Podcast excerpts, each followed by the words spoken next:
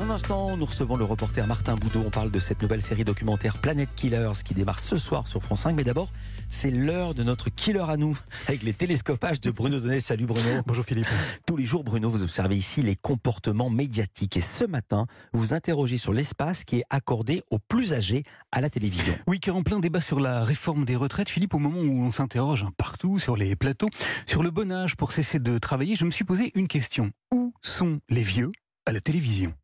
Quel est l'espace qui leur est accordé et quelle représentation la télé nous offre-t-elle des plus âgés? Alors, j'ai bien cherché et la réponse est claire.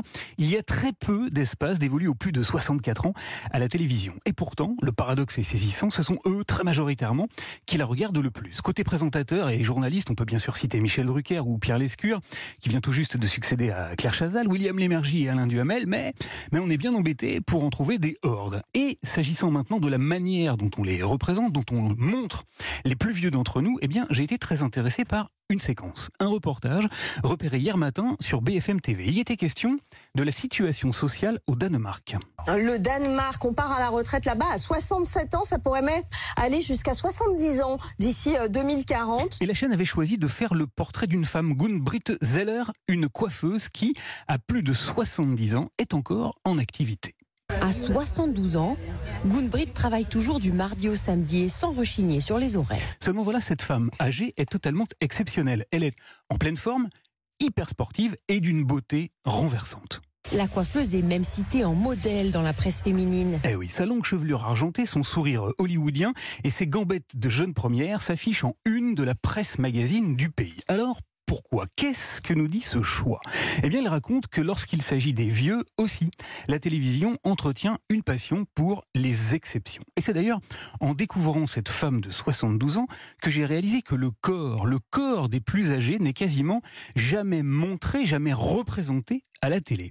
C'est un tabou. Un truc que la télévision cache pudiquement alors qu'elle passe son temps à montrer très allègrement des corps jeunes et volontiers dénudés. Toutefois, Philippe, dans cet océan cathodique qui ostracise le corps des vieux, un endroit fait figure d'exception. Groland, le pays où il fait bon rire. Groland, l'émission de Canal+, qui est, à ma connaissance, l'unique espace médiatique où les corps burinés et les visages ridés ont encore droit de citer.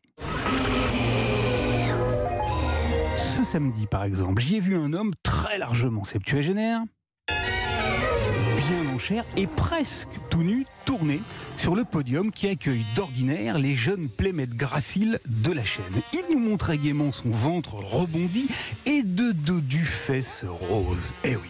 Car dans Groland, on traite non seulement du corps, mais également de la sexualité des vieux. Est-ce que vous pourriez me passer un préservatif? J'ai fait une touch avec une fille euh, au cœur du cœur, si vous voyez ce que je veux dire. on y montre tout, tous les physiques, tous les âges, sans filtre et sans ironie.